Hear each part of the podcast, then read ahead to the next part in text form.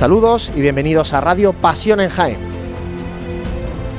Reciban los saludos de Juan Luis Plaza y del equipo de Radio Pasión en Jaén que está aquí ya en el Hotel Sagüen en este último programa que hacemos de este tiempo ordinario porque ya el próximo miércoles eh, comienza la cuaresma y ahora os vamos a contar porque vamos a tener novedades en cuaresma y en Semana Santa en Radio Pasión en Jaén. Pero antes, les saludaba yo personalmente, también el equipo de Radio Pasión en Jaén, José Ibáñez, muy buenas. Muy buenas.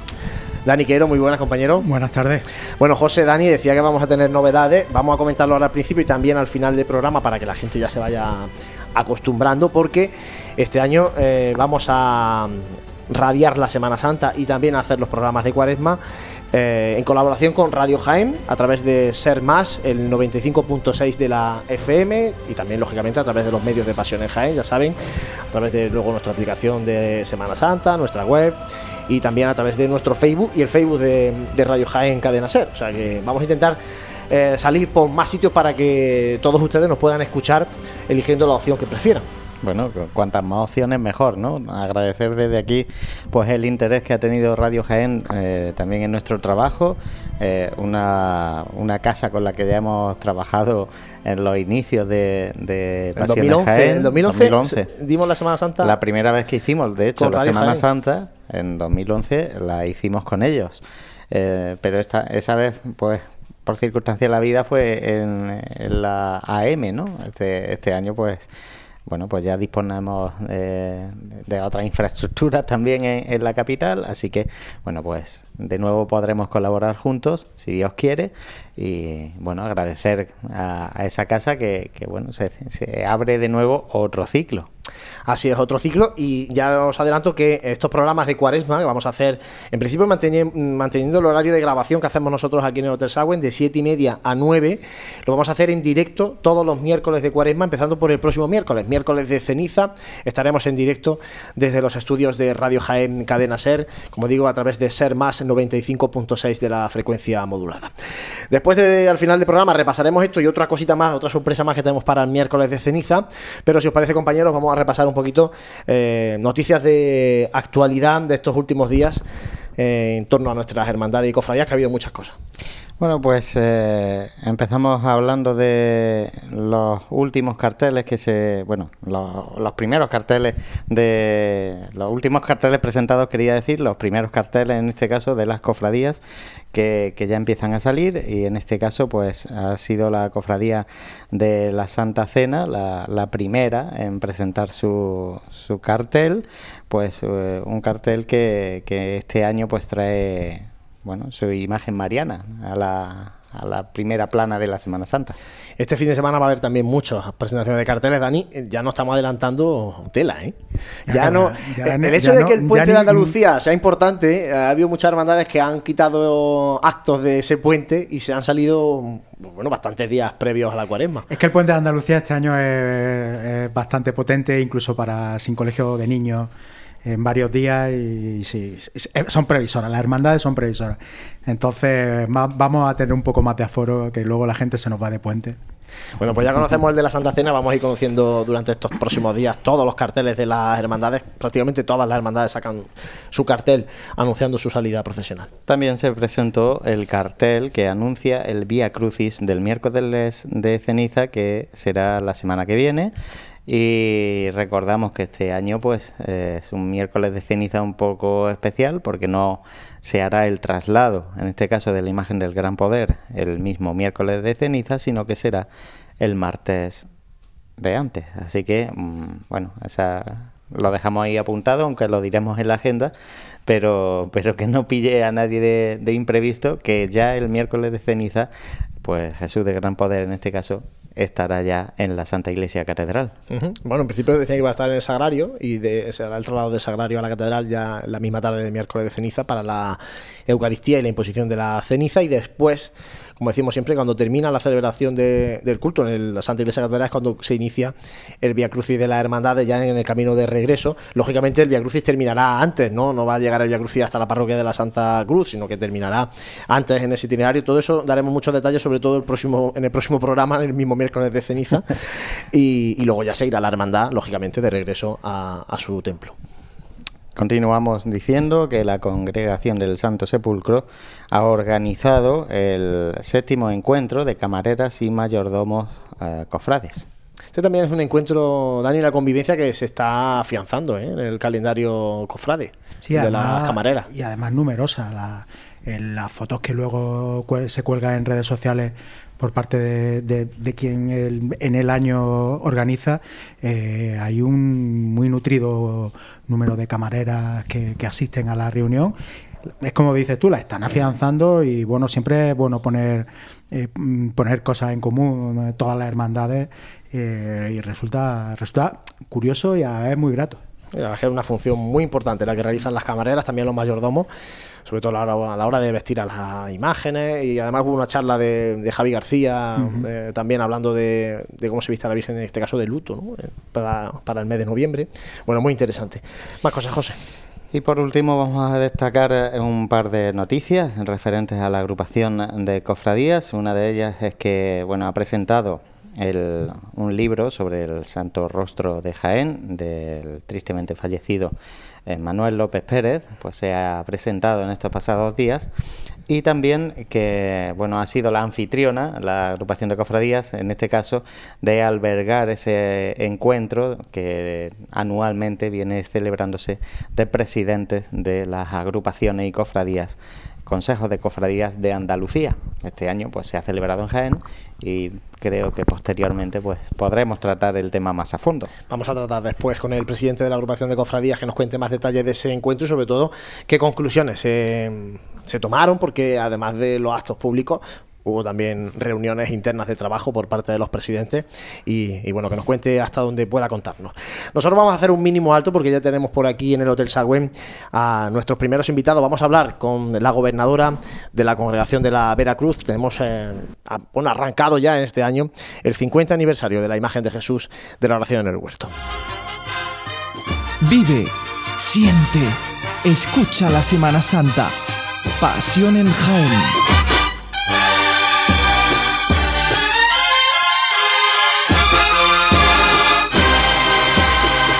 Seguimos en el Hotel Sagüen en este último programa del tiempo ordinario de Pasión en Jaén, porque como les decía, vamos a empezar ya el próximo miércoles de ceniza con los programas especiales de Cuaresma. Y tenemos aquí en el hotel a la gobernadora de la congregación de la Veracruz, a María Ángeles Espinosa. María Ángeles, muy buenas. Buenas tardes a todos. Bueno, hemos conocido en estos últimos días, eh, bueno, anunciaba la congregación de la Veracruz eh, ese logotipo, hacía público ese logotipo con motivo del 50 aniversario de Jesús de la Oración en el Huerto y ese ha sido el principal motivo por el que hemos llamado a la puerta de la congregación de la Veracruz para hablar de este aniversario.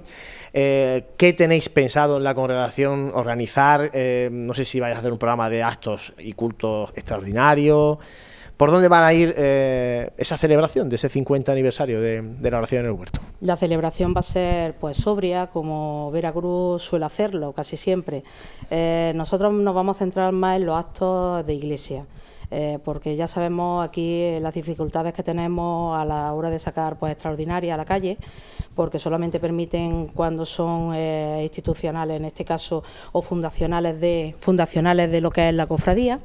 Eh, y entonces, pues lo que vamos a hacer, pues una misa extraordinaria, oración, que estamos en habla con el capellán, a ver cómo lo podemos hacer. Y también se va a hacer un besapié extraordinario en nuestra capilla pero estamos viendo también que coincidan con los tiempos litúrgicos, porque evidentemente después de Pascua no se suele hacer ningún besapié ni ningún besamano. Entonces estamos en habla con don Pedro, el capellán nuestro, para ver cuándo es el día oportuno para poderlo hacer. Pero evidentemente se va a hacer, como se va a hacer también un cartel extraordinario. Eh, en este caso, eh, este año pues Veracruz lo va a anunciar Oración en el Huerto, evidentemente por su aniversario. Eh, va a ser pintado es un cartel eh, fresco, no sabemos todavía el autor que nos está haciendo el boceto. Eh, va a ser el mismo que ha hecho el logo, que en este caso es eh, Alberto Moreno de Dios. Y entonces, pues, eh, creemos que va a ser un cartel magnífico. Eh, siempre Veracruz ha optado por, eh, como salimos dos días. hace dos, carteles. dos sí, siempre se ha hecho dos carteles, uno de Domingo de Ramos y otro de Jueves Santo. Pero en definitiva, la imagen es de oración es Veracruz. Y entonces este año va a ser solamente un cartel. Entonces, mm, ya no sabemos si lo va a pintar en óleo o cómo lo va a hacer. Estamos a la espera de ese boceto esperado y la presentación será el día 4 de, marzo. Eh, creemos que en la sala de, nuestra congregación, a no ser que ya el aforo sea insuficiente y tengamos que, optar por la sala de la agrupación de cofradía. Eh, ¿El aniversario va a ser durante todo el 2020 o queréis centraros ahora en lo que va a ser esta cuaresma y una vez que pase Semana Santa eh, ya sigue la vida normal de la congregación? Sí, solamente nos vamos a centrar en cuaresma, porque creo que nosotros, como ya sabéis, eh, llevamos mucho trabajo a la espalda porque al tener los dos días de estaciones de penitencia, sí que es verdad que cuando termina ya Semana Santa eh, nos centramos un poquito en, las procesiones de infantiles de los niños, del grupo joven, y eh, junto con el Colegio Veracruz, entonces eh, vamos a centrar todos los actos de oración en Cuaresma.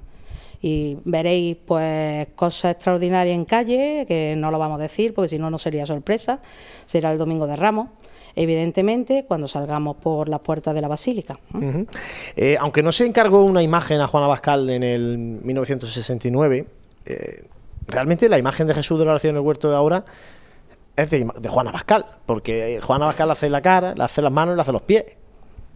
Correcto. O sea, que estamos hablando de una casi una imagen nueva, realmente. Sí, solamente se mantiene el cuerpo, pero el cuerpo, eh, nosotros vamos, lo que mm, queremos o vemos es lo que la, cara, porque la cara y las manos es lo que más se ve de oración en el huerto, más que los pies en este caso, porque lo que se ve es más el talón de la parte de atrás de la túnica. Pero bueno, nosotros como tal y todos los cofrades veneran, vamos, veneran lo que es la imagen como tal, eh, pero es la cara. Y entonces, pues, eh, hemos optado por, eh, por centrarnos en ese 50 aniversario desde que se hizo la cara y las manos. Dani. María Ángeles, buenas tardes. Hola, buenas tardes. El, Señor en la oración en el huerto lleva saliendo el domingo de Ramos por la tarde de hace 18 años, ¿no? Desde el 2002. Sí, correcto. Eh, pasa el tiempo ya. Ya pasa, pasa. En este tiempo, en estos 18 años ya, eh, ¿cómo, veis los cambios, mm, ese cambio que se tomó en su día? ¿Cómo lo veis? ¿Cómo, cómo al discurrir del tiempo, cómo, cómo lo ve la hermandad? Y eso ha contribuido también a, aumentar un poco la devoción por la imagen, teniendo en cuenta además que, que en este proceso, en estos años, eh, llegó la imagen de María Santísima de los Desamparados. Pues sí, la verdad es que fue un acierto. En un primer momento teníamos temor, porque no sabíamos cómo iba a salir. Eh, fue intentar llevar a oración al, nuevo proyecto de colegio que, se iba, iba a asumir allí, pero eh, evidentemente nuestra sede canónica es San Ildefonso.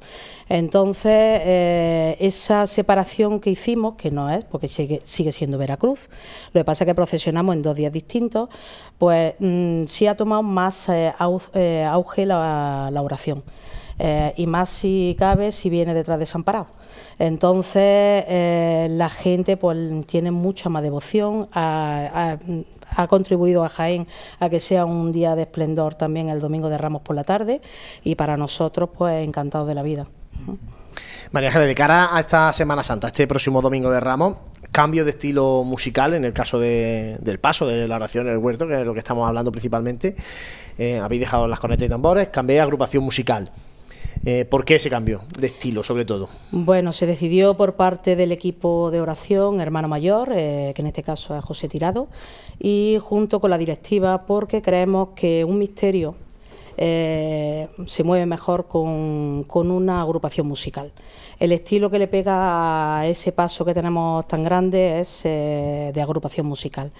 Eh, sí que es verdad que en este momento Rosario pues deja de, estar con nosotros. Rosario no era típico eh, band y corneta, porque llevaba unos toques un poquito más... Eh, más guerrillero, como dice. Efectivamente. Eh, estamos aquí, Gabriel, ese es el término, guerrillero. Yo ¿no? me voy a meter en tema musical, pero bueno, algo por ahí sé. Entonces, diferente. Pues entonces eh, optamos por eso, porque este año llevará eh, también una agrupación musical. Estuvimos hablando con Arroquia Martínez de Jodar, que también es su aniversario, y estupendo por ello.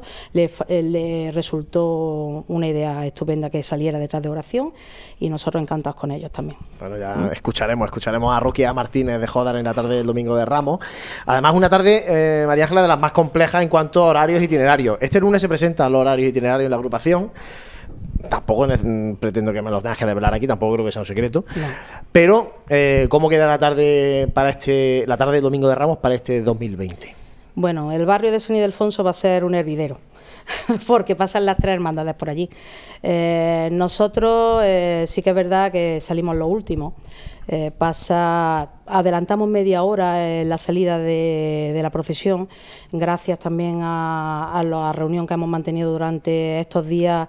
Hemos tenido dos reuniones con todos los hermanos mayores del Domingo de Ramos. El entendimiento ha sido como siempre, cordial, bueno, estupendo, no hemos tenido pega ninguna. sale primero pues estrella, evidentemente. Este año no hacen reja de la capilla, entonces sí, al no hacer reja de la capilla favorece un poquito más a que nosotros adelantemos esa media hora de salida. Nosotros sí hacemos nuestra reja de capilla y evidentemente nos incorporamos. ¿Qué pasa? Que Santa Cena, pues sí que es verdad que al estar en un barrio tan, tan alejado del centro, pues tiene muchos kilómetros que recorrer. Eh, entonces ellos lo que querían acortar itinerario para poder salir y encerrarse lo antes posible. Entonces nosotros, pues gracias al entendimiento entre los, entre los tres, pues dijimos de adelantar un poquito la forma de andar. Vamos a andar un poquito más rápido y evidentemente vamos a llegar a itinerario media hora antes y favorecemos también a, quitarnos, porque ellos el problema que tenían era eh, mm, Virgen de la Capilla que creo que va a ser un poquito la confluencia. Claro, ellos van a salir por Cuatro Torres, donde está la farmacia, y ahí en principio, eh, a lo mejor la parte, el tramo de desamparados puede ser que esté en la Plaza de Constitución, más o menos, ¿no? Ahí puede haber un cruce, que hay espacio, ¿eh? porque está ahí lo del autobús y eso, que ahí hay espacio en, en la zona, pero bueno. Pero ahí puede haber un, cruce, como en Málaga se llama mucho, se habla mucho de esos cruces, ¿no? En la Alameda principal de, de Va a ser bonito porque a lo mejor hay alguna instantánea que coja a, saliendo la cruguía y saliendo el paso de Santa Cena con Virgen de los Desamparados. Fíjate que tontería, pero va a ser bonito. Creemos que nos vamos a respetar entre nosotros, sí que es verdad que Desamparados mm, intentaremos quitarnos antes de las 9 de la noche de Virgen de la Capilla para que ellos eh, salgan en condiciones por eh, y hagan su estación de vuelta. ¿eh? Sí, el, barrio de San Ildefonso, eh, el domingo de Ramos siempre es espectacular en el barrio de San Ildefonso, pero este, este año más, porque este año al incorporarse la Santa Cena también, este año el, barrio de San Ildefonso... Eh, va a ser para no perdérselo, ¿no? No va a caber nadie, ni un alfiler. Pero sí que es verdad que nosotros lo único que le dijimos a José Paulano, al hermano mayor, que en vez de, porque ellos querían salir por Hurtado, y dijimos que, nos diera un poquito más de recorrido tanto a, sus costaleros para que no esperaran tanto tiempo, entonces hacen lo que es Ramón y Cajal y bajan por eh, Muñoz Garnica, entonces pues serán 200, 300 metros, un poquito más, pero bueno, eh, sí que es verdad que evitamos que los costaleros tengan un parón que los parones no nos gusta a nadie, menos porque los costaleros se enfrían, el cortejo se enfría en sí. Entonces creemos que vamos a ver este año, que es el primero, eh, cómo sale. ¿Cómo sale? No cómo sale.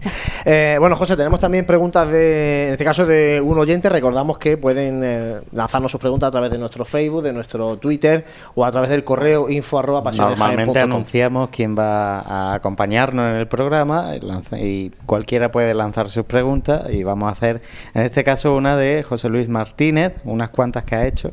Así que, primeramente, buenas tardes. Hola, buenas tardes. Un placer tenerte de nuevo aquí con nosotros.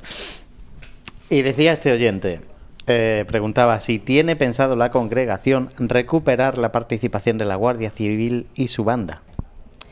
En un primer momento la Guardia Civil nunca se ha ido, siempre nos ha estado acompañando. Sí que es verdad que muchos dicen el esplendor que había antiguamente con la Guardia Civil. Los tiempos han cambiado entonces tenemos que cambiar con los tiempos. Antiguamente, pues sí que es verdad que decían la compañía tenéis que estar a tal hora allí y tienen que estar. Ahora es de carácter voluntario, que sepa la gente que es de carácter voluntario, que si vienen es porque ellos quieren no porque nadie lo obligue, porque así lo indica el Ministerio de Defensa. Entonces, eh, la Dirección General, pues nosotros siempre solicitamos lo mismo, tanto la Dirección General de, Madrid, en este caso de Valdemoro, pues el batallón, bueno, lo que es eh, la caballería, pero el año pasado, ya hace dos años, eh, se la llevó Málaga. Entonces, ahí no podemos hacer otra cosa. Nosotros lo que hacemos siempre es solicitar mediante carta. la comandancia de Jaén se vuelca con nosotros continuamente. Entonces sí que es verdad que a través de ellos es como vamos enlazando. La Academia de la Guardia Civil, eh, está ahí también se lo mandamos al coronel y eh, a su vez ellos aportan pues alumnos de la academia que sí que es verdad que como es de carácter voluntario se están apuntando bastante este año. Quieren salir acompañándonos. Eh, nosotros no podemos traer porque antiguo quisiéramos traer una compañía o unos tapones pero sí que es verdad que si no se apuntan no podemos traerlos eh, antiguamente, pues también venía la banda de, la, Academia de, Baeza. Eh, daros cuenta que las plazas se fueron reduciendo en la Academia de Baeza. desapareció la banda porque no había. se iba a decir? que hasta desapareció la banda. Pero eso la gente a lo mejor no lo sabe. ¿Qué pasa? Que hasta que se recupera esa banda, pues han, pasado unos años, ahora se han abierto más solicitudes de, inclusión de guardia, de, de civil, entonces estupendo. Eh, nosotros sí que es verdad que ahora ya son prioritarios la provincia, porque en Baeza eh, recordamos que también hay procesiones, entonces ellos se suelen quedar siempre en, de donde proceden. En este caso es pues Baeza, Úbeda, las provincias de alrededor. Nosotros seguimos solicitando lo mismo y algunas veces vienen más alumnos, otras veces vienen más mando, otras veces viene el pater de la academia. Eh, mm, ya os digo que todo va enlazado con la comandancia de Jaén y sí que es verdad que estamos muy agradecidos a la comandancia. Pues siempre de, carácter voluntario y altruista, ¿no? Sí, altruista, no se cobra absolutamente nada. Es más, ellos tienen un sistema de baremo y de puntuación para poder salir de escolta. No vale que yo me pueda apuntar de escolta, sino que tienen un baremo de puntuación. Pues, Perfectamente, perfectamente aclarado, vamos. También eh, nos preguntaba eh, si tiene previsto recuperar la escuadra de San Juan. Bueno, mira, eh, eh, sabes que San Juan desapareció. Eh, nosotros, la cofradía, siempre tenemos a nuestro hermano mayor, que si la cofradía no ha desaparecido, sigue teniendo sus cultos internos, pero el culto, el culto externo ya desapareció. ¿Por qué? Porque es una imagen que, desgraciadamente, no llama la atención nos llama la atención, no hay costaleros o costaleras que lo puedan portar. Eh, daros cuenta que si eh, a, nosotros no es costoso sacar dos procesiones a la calle, Veracruz con cinco imágenes, imaginaros con seis imágenes. Si no hay casi portadores o costaleros, en este caso, para los pasos que hay actualmente, que no estamos viendo algunas hermandades, se están viendo cortos de costaleros. No es que falten, pero cortos. Imaginaros que tengamos San Juan. Pues, por desgracia, están desapareciendo parte de ellos o lo están incorporando a otros pasos, como pasa en el mayor dolor, que sale con la, con, la Virgen. Bueno, pues también queda ahí contestada. Y una que me ha llamado especialmente la atención, que preguntaba si es cierto que se haya solicitado al Vaticano una reliquia de la Veracruz. Mira, nosotros esto lo hemos estado hablando la directiva. Eh, sí que es verdad Porque que. Porque esto ya se ha enterado. Digo yo. Eso me ha llamado la atención. Eh, o estaba por allí, estaba allí en la calle ancha y asomado. o eh, el, secreto de las deliberaciones del Consejo de Ministros. El tema del Linux Crucis sí que es verdad que lleva un protocolo muy extenso. nosotros, directiva, hemos hablado, parte de las Veracruces lo tienen. es largo el proceso, entonces se está tomando poco a poco la iniciativa. Eh, vamos a ver, hay muchos proyectos en el aire, mm, algunos saldrán y otros no saldrán. No sé si este en un futuro llegará. Bueno, se ha puesto si llega, pues estupendo. Se ha puesto en marcha y, es importante. Y por último, eh, ya solo por destacar, es una cosa que solemos tocar también con, las otras cofradías, pero lo ha preguntado también este oyente, así que eh, sobre los planes de caridad también que mm, tiene la congregación, ya que es uno de los pilares fundamentales también de nuestras cofradías y hermandades. Nosotros parte de los actos de caridad los centramos desde septiembre hasta eh, el mes de febrero aproximadamente. Nosotros estamos muy unidos al Atlético Jaén porque se hace a través de los partidos que ellos hacen, se dan alimentos y lo que es juguetes para los niños. La igualas son solidarias, eh, se dan también alimentos, tenemos una campaña de recogida de, también de material escolar e intentamos ayudar tanto a Santa, a Santa Clara, al comedor social, siempre que podemos, eh, con alimentos. Eh, incluso cuando hacemos algunas casetas y sobran también, los llevamos a Santa Clara porque creo que, la labor que hacen son importantes. se centra en eso, sobre todo en recogida de alimentos, de higiene personal, porque también el año pasado lo llevamos a la hermanita de los pobres, que también necesitaban. Entonces, esa es la labor más. que el, el capellán nos indica que hace falta en Caritas algo, pues directamente nosotros también aportamos. ¿eh?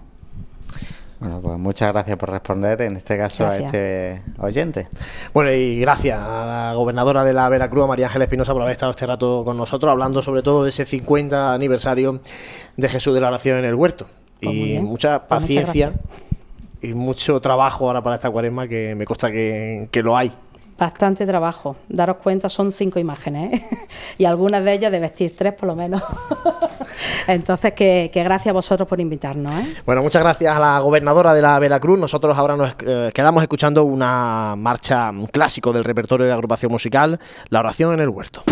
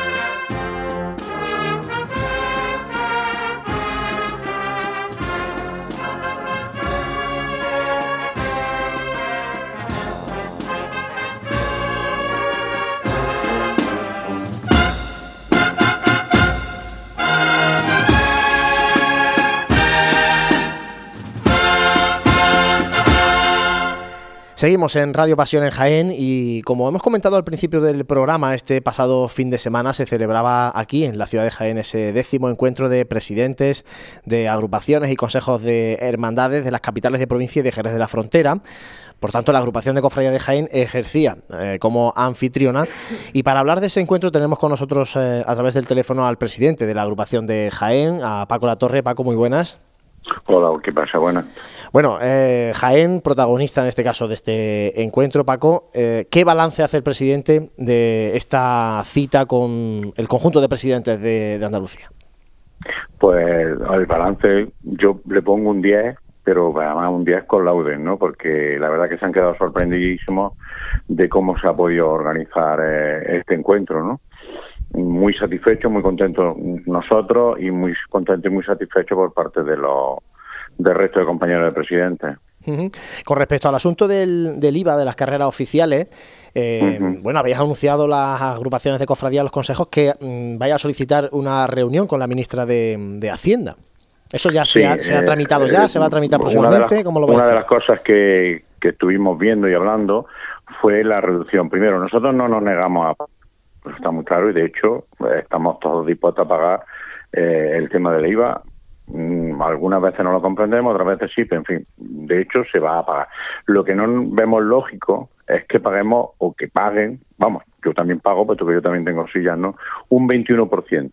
Eso no es lógico ni normal. Entonces, eh, vamos a pedir una reunión con la ministra, de hecho ya se ha pedido, ya se ha solicitado, pues para que se rebaje, Primero, para que no se pague, las cosas como son. Y segundo, pues para que se pague en todo caso un 10%, un IVA reducido, como se puede pagar, pues para, aunque las comparaciones son odiosas, pues y a ver un cine un teatro. ese IVA cultural del 10%. Efectivamente.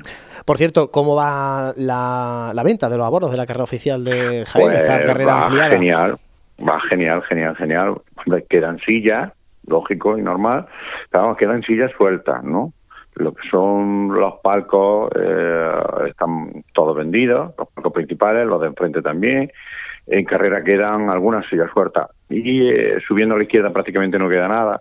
Y subiendo a la derecha, estamos hablando de, de Bernabé Soriano, ¿eh? Y subiendo a la derecha, pues quedan algo de, queda un poquito más, pero tampoco mucho, de tercera fila.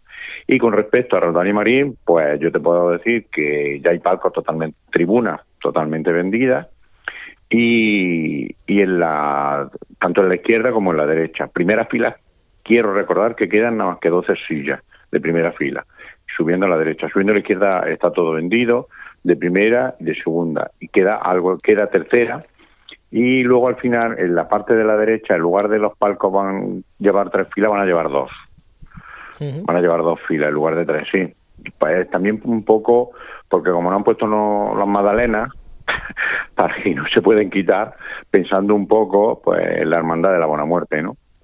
Eh, Paco, ¿hasta cuándo, ¿hasta cuándo puede todavía la gente mm, acercarse pues mira, las sillas están, está ahora el administrador eh, y yo subiré también los martes y los jueves de 6 a 8 todos los martes y todos los jueves de 6 a 8 eh, se suben a ya la agrupación, ya no todos los días, porque tampoco se puede, porque estamos en actos, cultos y demás. Pero ya digo, de 6 a 8 la silla muy bien, eh, Rondán y María han tenido una respuesta genial y ya está por parte del Herrero, están tramitándose y haciéndose todas las tribunas. otro de los asuntos, de volviendo a ese encuentro de presidente, eh, de los asuntos tratados aquí en Jaén ha sido la aplicación de la ley de protección de datos en las hermandades. Eh, ¿Qué tienen que hacer las cofradías para cumplir, para cumplir esta normativa? Pues vamos, primero, eh, la conferencia que nos dio Sergio, el delegado de Ley de Protección de Datos, fue genial. además hubo bastantes cofradías, aparte de todos los presidentes, pues tienen que ponerse en contacto con, eh, si tienen algún tipo de problema, con el delegado de Sergio, ¿no? Lo que sí vamos es ahorrarnos un dinero que antes se pagaba, ¿eh? Eh, cada hermandad, cada cofradía, eso no hay que pagar nada, eso lo dijo él muy claro. Y si hay algún problema, pues tenemos que tener en cuenta, por ejemplo, un detalle.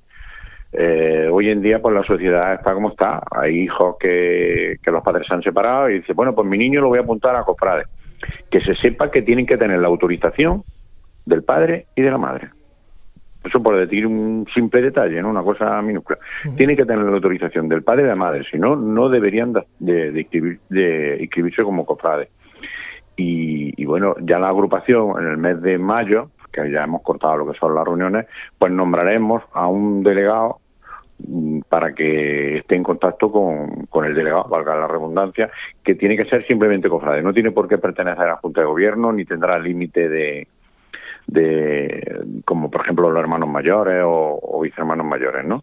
Y fue muy interesante y se aprendió bastante, bastante, ¿no? No, no hay que tenerle miedo, ni muchísimo menos, pero hay que tener un poco de cuidado.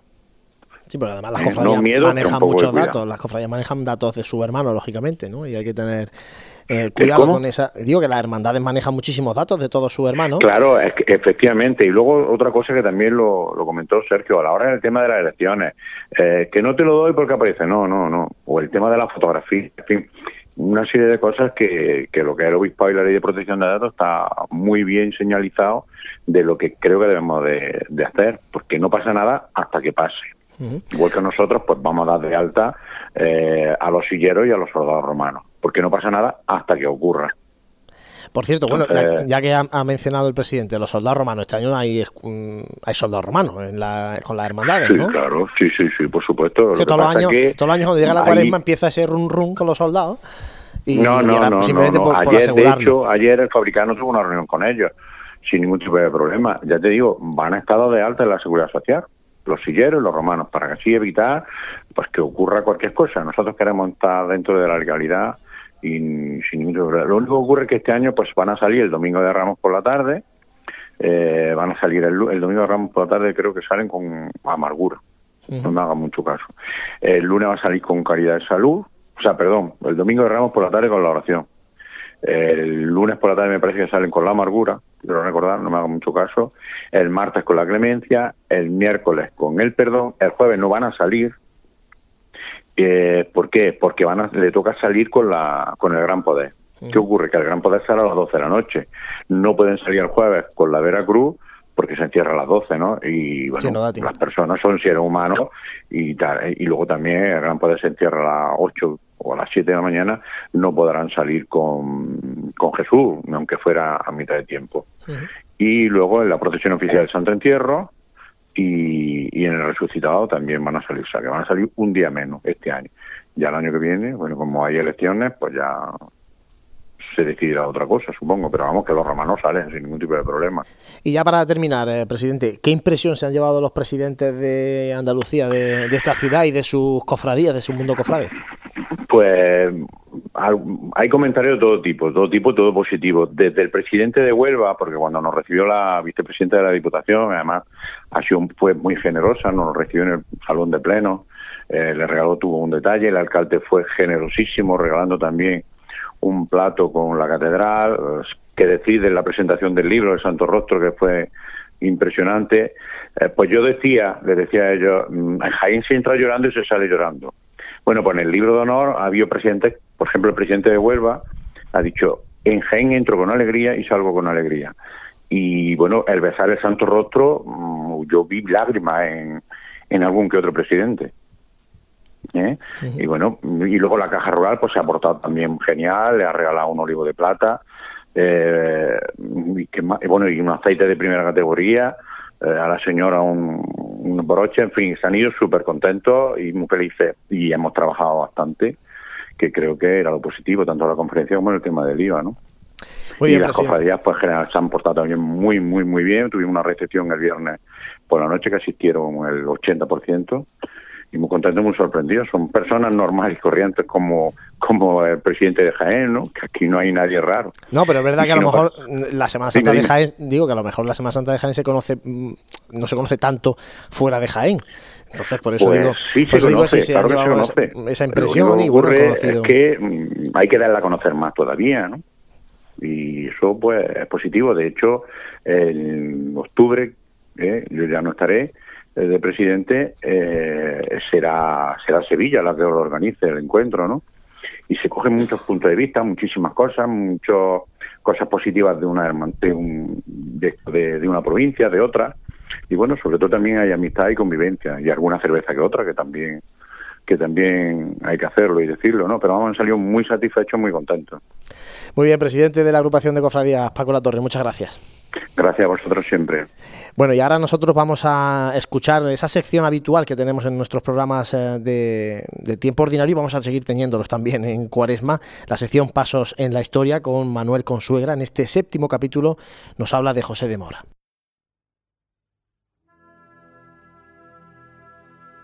Pasos en la Historia.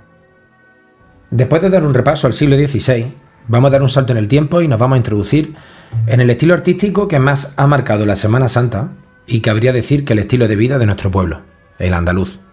Hablamos del barroco. Nos contextualiza la etapa del barroco el historiador del arte José Joaquín Quesada.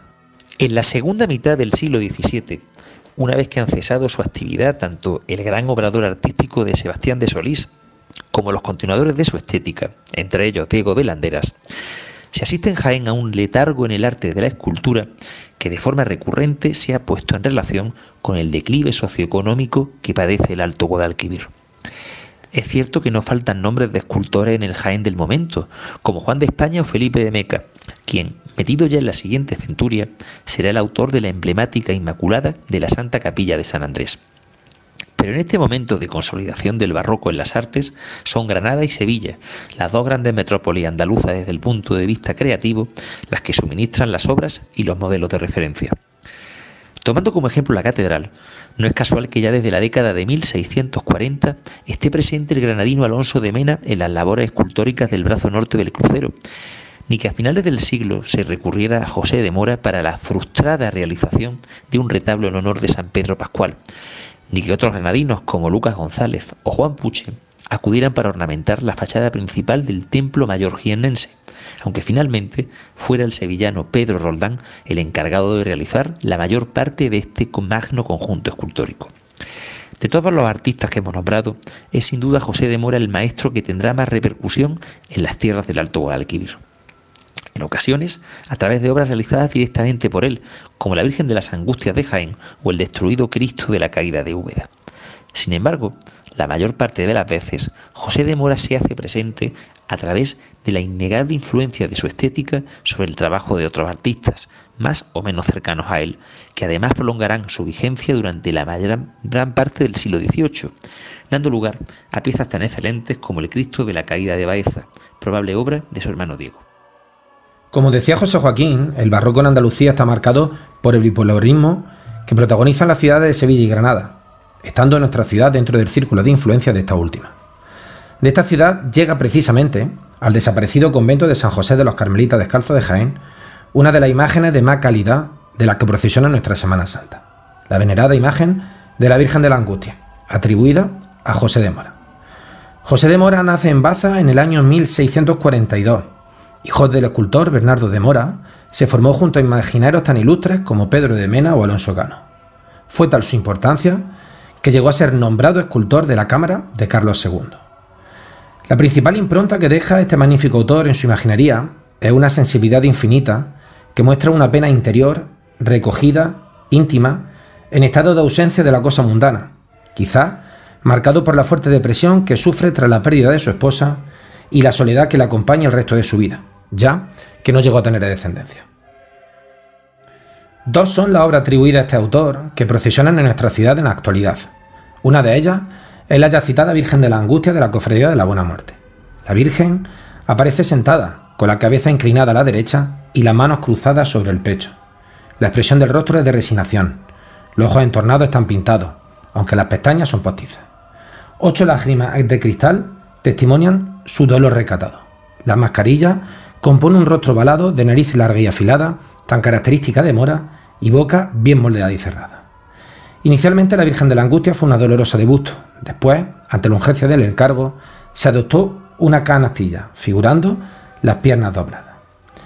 La imagen de Nuestra Señora de la Angustia procede del extinguido convento de San José, de Carmelitas del Calzo, al que llegó entre 1717 y 1720 fue la devoción de don José Escobedo, conde de Cazalla del Río y coronel del Regimiento Provincial de Jaén, quien trajo la bella imagen desde Granada.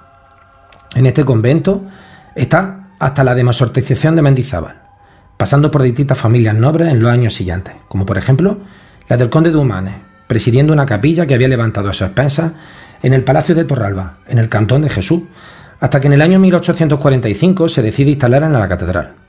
Es a partir de 1926, con la fundación de la Cofradía de la Buena Muerte, cuando el Cabildo Catedralicio autoriza la incorporación de dicha imagen a la nómina de la recién fundada cofradía. La otra imagen que procesiona en nuestra ciudad y es atribuida a José de Mora es la Virgen de la Amargura. La dolorosa, de gran calidad artística, inclina levemente la cabeza hacia la derecha y dirige la mirada al mismo lado. Su rostro muestra una expresión acongojada y piadosa, propia de la escuela a la que pertenece. El entrecejo se frunce y el cuello se tensa para reflejar un profundo dolor. La nariz es alargada y los ojos son vítreos. Lleva siete lágrimas de cristal en alusión a los siete dolores de María. La boca entreabierta permite ver los dientes superiores tallados. La historia más reciente sobre la Santísima Virgen de la Amargura nos hace retrotraer a la posguerra civil y a la ciudad de Granada. Allí, un granadino vinculado al mundo empresarial y apoderado taurino decide fundar una futura cofradía de los toreros. Para titular de la misma cuenta con la imagen venerada de la Virgen de la Amargura. En plenos trámites de la fundación de la cofradía, los promotores de la futura cofradía fallecen en la antigua carretera de Jaén, en un accidente de tráfico. Con ello, el proyecto queda en suspenso y la imagen de la Virgen pasa a la veneración privada de los herederos, hasta que los casi 20 años después, de, aquellos deciden dar la imagen el fin devocional previsto por el promotor. Y así va llegando, como es sabido, a nuestra hermandad, a la hermandad de Jaén. En este momento es intervenida por los imagineros Antonio Bernal y Romero Zafra y pasa a engrosar la cuenta de dolorosos que procesionan por nuestra ciudad. No han sido la única imagen atribuida a Mora que han procesionado en Jaén. En la guerra civil se pierde una dolorosa atribuida al imaginero granadino que estaba en la iglesia de la Magdalena. De ella nos habla el historiador José Manuel Marchal. En abril de 1926 se publicaba en la revista Don Lope de Sosa un artículo con la firma del cronista don Alfredo Cazabán, dando noticia de la publicación de un libro en Granada sobre el escultor imaginero José de Mora. Por primera vez se estudiaba con seriedad nuestra historia del arte, aunque fuera en la provincia hermana. El artículo anunciaba la existencia de una dolorosa demora en la parroquia de la Magdalena de Jaén. El autor, Gallego Burín, la principal autoridad historiográfica sobre el escultor bastetano, daba a conocer un descubrimiento hecho por el historiador Gómez Moreno en una de sus visitas a Jaén. La dolorosa tenía los rasgos inconfundibles de las vírgenes de Mora. El rostro y sus facciones no daban lugar a dudas. Aquel descubrimiento permitió una renovación de la devoción y el cuidado por la imagen. Varios fieles, capitaneados por el conde de Santa Pola, le costearon un nuevo manto con el que presidir los cultos cuaresmales en la parroquia de la Magdalena, instantánea que recogió admirablemente el fotógrafo Bonifacio de la Rosa, pocos meses después. Desgraciadamente, a la talla se le pierde la pista en 1936, cuando la iglesia de la Magdalena fue seriamente dañada por la guerra civil, y nada más sabemos de ella. Gracias a la fotografía, sobre todo a las conservadas en la biblioteca del Instituto de Estudios Jienenses, hemos podido apreciar el extraordinario valor histórico y artístico de esta imagen. Hay muy pocas imágenes devocionales de ese nivel de las que conservemos tantos y tan buenos recursos visuales. En unos días podremos admirarlas en la revista Pasión y Gloria, que las publica para mejor conocimiento de todos los cofrades jienenses. Vamos a finalizar el programa en el día de hoy traspasando la frontera de nuestra ciudad para acercarnos a la vecina Baeza, donde de la escuela de José de Mora, casi con toda seguridad, hablamos de su hermano Diego, ha salido una de las imágenes de más calidad de las que procesionan en nuestra provincia. Se trata de Jesús de la Caída, la imagen de expresión espiritual contenida, pero realista, íntima y de mirada perdida, casi desfallecido, en la que no faltan sin embargo todos los recursos y artificios de la escuela de José de Mora. Impresionante imagen que procesiona la noche del miércoles santo en las impresionantes calles de la ciudad Patrimonio de la Humanidad.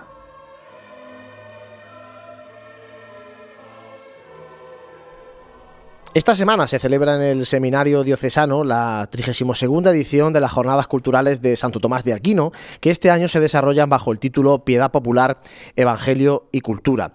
El primero de los ponentes fue el pasado lunes José Antonio Fernández Cabrero, hermano mayor de la Hermandad de la Macarena de Sevilla, quien ofreció una charla muy interesante, también generando cierta polémica sobre la identidad cristiana en el mundo cofrade. Con él hablábamos para Radio Pasión en Jaén la identidad cristiana del mundo de las cofradías y el sentido de las hermandades en el, en el 21 que tampoco hay que descubrir mucho. El sentido de las hermandades está perfectamente definido en las reglas, culto, formación y caridad. Si ya nos extendemos un poco más, debiéramos todos los cofrades y todos los cristianos reflexionar si realmente somos hermandades fraternas, caritativas y sociales.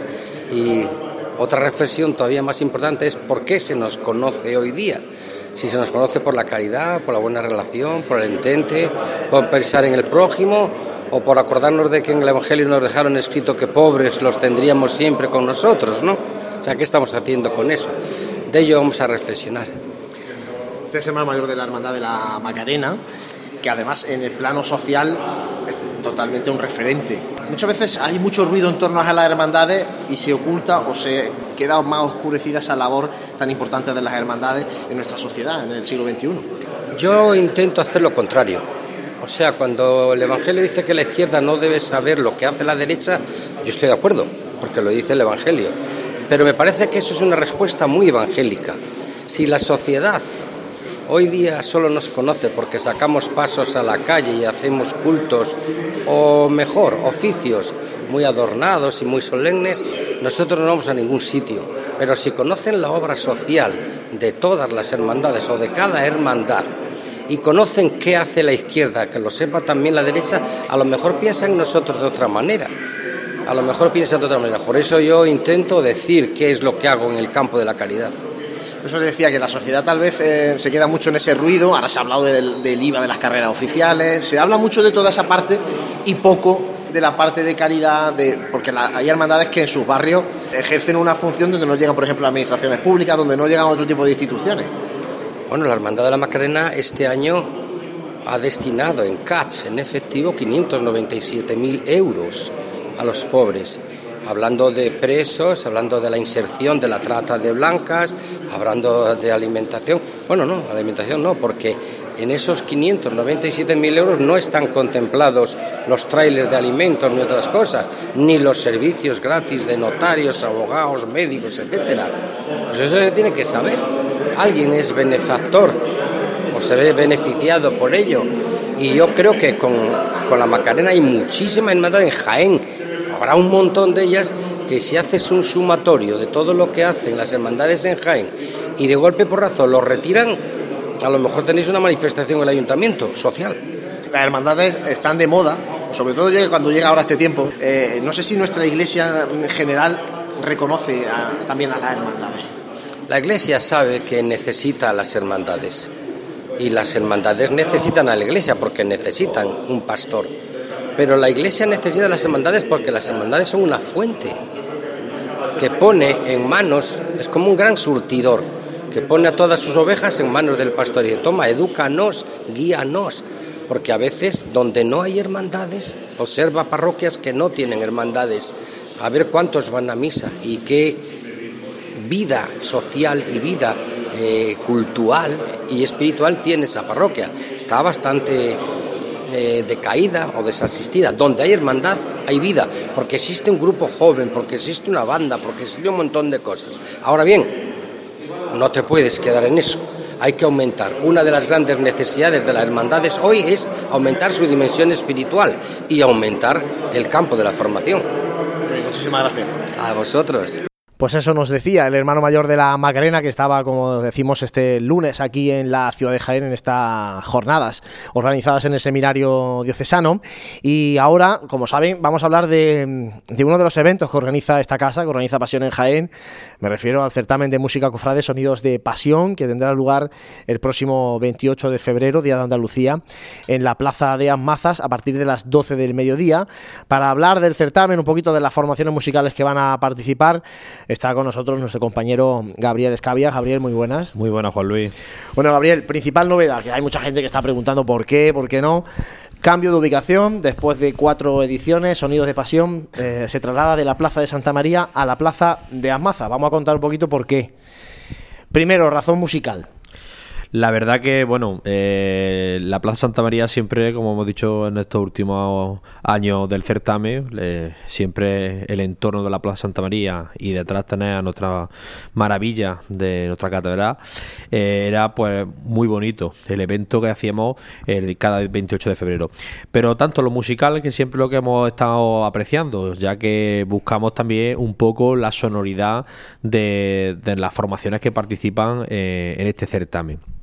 Eso es uno de los principales eh, inconvenientes que nos hemos encontrado durante todos estos años, porque la plaza es muy grande, eh, aparte, bueno, pues es una plaza muy grande, por pues la sonoridad se expande mucho. Entonces la gente siempre se solía poner, eh, cuando hacía un año, años buenos que hemos tenido de sol, se iban siempre a la zona donde está el obispado o, lo que era el, lo que ayuntamiento, y claro, la sonoridad llegaba prácticamente pues más lejana, porque ser tan grande llegaba. Eso es uno de los principales razonamientos de, de este este certamen porque eh, de cambiar de sitio también la temperatura bueno también había años que ha hecho también un poquito de frío eh, tampoco apetece muchas veces y a la gente allí por el paso de aire que hay mucho aire también pero eh, bueno, hemos buscado, intentado buscar un sitio que podamos disfrutar tanto de lo musical y un sitio más recogido, que nos, que nos juntemos toda la gente y podamos disfrutar de eso, tanto de escuchar bien a las bandas y bueno, pues estar más recogido también por el tema del, tiempo, como en otros años hemos pasado.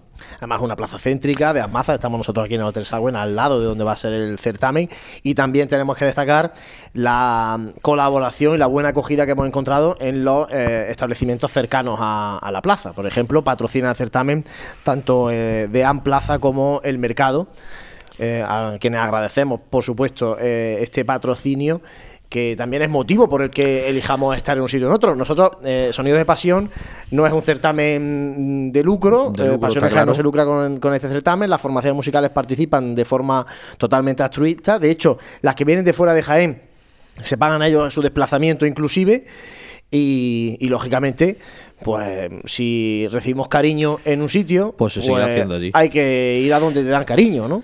En este eh, caso lo hemos encontrado en la plaza de Amaz. La verdad que, bueno, eh, una plaza que es donde se celebra mucho habitualmente durante, durante todo el año, se hacen eventos de conciertos y, bueno, pues creemos que este sitio nuevo que vamos a realizar este certamen creo que puede ser, bueno, no sabemos tampoco el éxito que puede, hasta que no lo hagamos, como se dice, pero bueno, creemos que va a ser mucho mejor eh, lo que es en todo el entorno.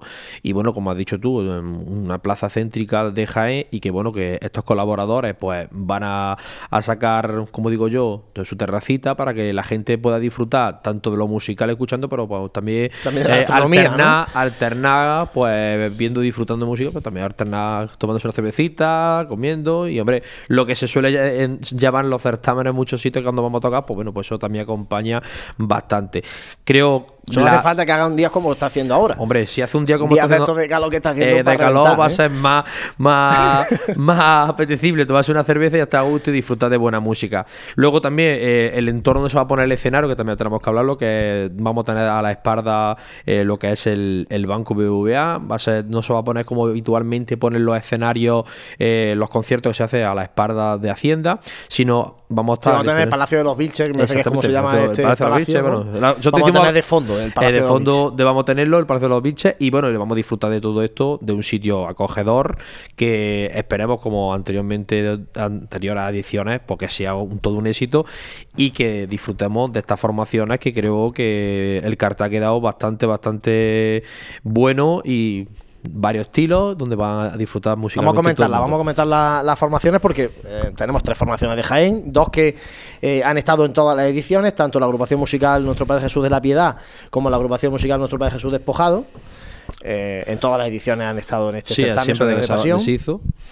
Eh, se incorpora este año la agrupación musical juvenil María Santísima de la Estrella, se estrena eh, en el certamen Sonidos de Pasión, la juvenil de la Estrella, y luego dos formaciones que vienen de una de Torre del Campo, la banda del Nazareno de, de Torre del Campo, de corneta y tambores, y la banda de corneta y tambores de los hortelanos, como se conoce así popularmente, Oración en el Huerto y Cristo de Medina Celi de Santisteban del Puerto. ¿Qué nos puedes contar un poquito de, de esta banda? Bueno, pues la banda de, de nuestro un Nazareno eh, ya estuvo en la segunda edición de nuestro certamen. Eh, gustosamente se volvieron a, contactar con ellos. Ellos estaban eh, pues, con muchas ganas de volver a este certamen porque, bueno, fue una buena experiencia el que tuvieron la segunda edición.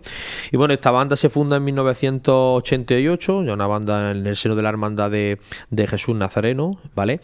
Y una banda que, bueno, que musicalmente la pude comprobar eh, bastante musicalmente el avance que ha tenido esta banda el último año, sobre todo, eh, bueno, también lo hemos escuchado también detrás del paso de, del Calvario, en la tarde del Viernes Santo, pero bueno, eh, en La Rosa de Oro fui cuando vi el cambio que ha tenido esta formación musicalmente, ¿vale? Donde el año pasado estrenó su nueva uniformidad, un cambio visual también bastante importante, pero musicalmente creo que esta formación de Torre del Campo ha dado un avance en estos últimos años bastante buena. Y bueno, eh, vamos a disfrutar de esta banda, que el estilo de cornet y tambores, pues nuestra ciudad tenemos la otra banda, la banda la Inspiración, que es una de las bandas que bueno, que podemos disfrutar en este, este día de 28. Luego la banda de, del Hortelano, una banda que, que, bueno, que lleva tiempo queriendo venir. El año pasado estuvieron ahí intentando venir. Y por fin lo conseguimos ya que se venga este año. Y además vienen también con uniforme recién estrenado. Estrenan, este fin de semana, ¿no? Este el, sábado, el, uniforme. El sábado lo estrenan el nuevo uniforme. Bueno, pues esta banda pues, se funda en 1991 dentro de la, del seno de la Cofradía de Jesús de la Oración en el Huerto y Cristo Feliz para, bueno, para acompañar a esta hermandad, esta, esta hermandad de los dos pasos. Vale, una banda, bueno, que en eh, el estilo que principalmente, por un estilo tipo a lo que había antes, bandas de cornet y tambores puramente, y que en 2005, gracias a la colaboración de una banda eh, del Cristo de la Veracruz de Villacarrillo, pues bueno, pues da un salto más de calidad. Y es cuando la banda, en 2008, es cuando se incorpora a la dirección eh, este hombre que, dio el cambio radical a esta banda, que se llama Don Francisco Molina Ruiz, el que dio el estilo totalmente de la policía armada. Actualmente esta banda pues, está formada por 45 componentes y en el estilo, pues ahora mismo la, formación como se lleva, como bueno, pues el acompañamiento de trompetas, friscornos, bajos y ha acompañado a varias hermandades, bueno, pues tanto de la geografía de nuestra provincia, pero como también la geografía cordobesa, ¿vale? Ha estado en, en Carcahuey, ha estado en Valenzuela y eh, también ha ido hasta fuera de, nuestra provincia, en, en, Jumilla, en Murcia. Es una formación, bueno, pues como has dicho tú anteriormente, este fin de semana, día 23, estrenarán su nueva uniformidad. Entonces tendremos también pues, el estreno de esta banda con su nueva uniformidad. Y luego el carácter... Eh, más juvenil de la nueva banda juvenil de la, de la estrella, los niños que en este caso, esta Semana Santa de hecho también van a, procesionar en la cruz de guía de la, de la Hermandad de la Estrella, abriendo la, procesión, y también como banda de cabecera de, la Cofradía del Resucitado, lo vamos a ver en Semana Santa, los vimos eh, acompañando al Sagrado Corazón de Jesús, al Corpus también, en este año, pasado año 2019. Y el concierto de la Rosa de Oro, que también fue una actuación eh, bastante exitosa, y bueno, que los niños, bueno, van como viento en popa. Empezó a formarse un grupo de, pequeñajos como la esta banda juvenil y que bueno, que poco a poco van evolucionando, que tienen más componentes y bueno, una cantera importante conforme estamos, siempre hablamos, hemos hablado en anteriores programas de la música cofrade en Jaén, de la poca, de la poca disponibilidad de músicos que hay en nuestra ciudad, pues bueno, esto es una iniciativa que tuvo mm, la banda de la estrella, eh, pues para sacar nuevos componentes, nuevos músicos, y ahí están, que los niños parecían una cosa y han evolucionado tan rápido que ya están tocando, como ha dicho en paso han tocado este, este pasado año. Y bueno, pues también la oportunidad de que puedan disfrutar con nosotros y acompañarnos en este magnífico día y que, bueno, pues que, como decimos, que sea un día importante para toda la música cofrade, porque es, sí, como sabemos siempre, es el, certamen, aunque nosotros lo cogimos, eh, esta va a la quinta edición, lo cogimos nosotros anteriormente, Pasión en Jaén, este concierto es el más antiguo de nuestra ciudad y que bueno, que eh, siempre es el momento cumbre de la música cofrade el día 28 de, de febrero ver este certamen. Y ya para terminar, las dos bandas veteranas que por un lado la de nuestro Padre Jesús de la Piedad, que este año además presenta disco el 28 de marzo, y la agrupación musical Jesús Despojado. Eso es la- las bandas, las dos bandas, como dices tú, veteranas, que no hemos fallado ningún año a, este certamen. Y bueno, pues pondremos ese el, el- broche de oro a este gran cartel y a este gran certamen, pues bueno, con la experiencia de estas dos bandas que siempre, pues siempre están ahí para colaborar con Pasiones Jaén y que se haga exitosamente este certamen, que eso es lo que esperamos. Previo al el certamen empieza a las 12 del mediodía, pero antes habrá pasacalle de, la, de, la- de todas las bandas por eh, San Clemente Pescadería. Eso, una de las novedades también que queremos hacer hincapié. Bueno, pues la llamada del certamen empieza a las 12 de la mañana, pero anteriormente queremos hacer pasacalle, que sobre las once y media empezará aproximadamente, que se acompañará a las bandas por una trayectoria desde la calle San Clemente, participarán unas bandas desfilando y otro bajando por la calle Pescadería, para aglomerarnos todos en la plaza de Almaza para empezar el certamen. Creo que por eso va a ser una cosa novedosa, porque eh, empezar el pasacalle por la calle San Clemente puede, puede ser una cosa bonita y bueno, y también llamativa, porque nunca se ha hecho nada de eso. Y lo que queremos con esto de recalcar a nuestros oyentes es que este certamen siga teniendo auge y esplendor y que bueno, que, que nos acompañe todo el mundo ese día y que disfrutemos de un día de música cofrade en nuestra ciudad. Un certamen, como digo, es posible gracias a ese patrocinio de, Amplaza, de El Mercado, y en el que colaboran también Confecciones Dolan, Blanca Impresores, eh, Restaurante Bar Abreui, Beat and Beat y el Patronato Municipal de Cultura, Turismo y Fiestas del excelentísimo Ayuntamiento de Jaén. Gracias, Gabriel. El próximo programa, miércoles de ceniza, ya a, a 48 horas del certamen. Hablaremos de, de lo que va a sonar, porque ya tendremos los, los repertorios de cada una de, la- de las bandas.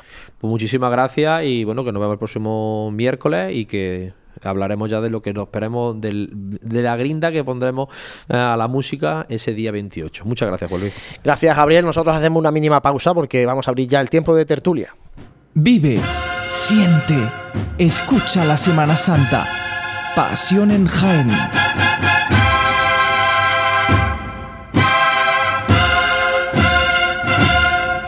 Seguimos en Radio Pasión en Jaén, ya llegando al final de este programa y ahora abrimos ese tiempo de tertulia con José Ibáñez, que sigue por aquí, con Dani Quero y se incorpora también Fran Cubero. Fran, muy buenas. Buenas tardes, Luis. Por cierto, Fran, eh, ¿cómo va la presentación del cartel Humilitas?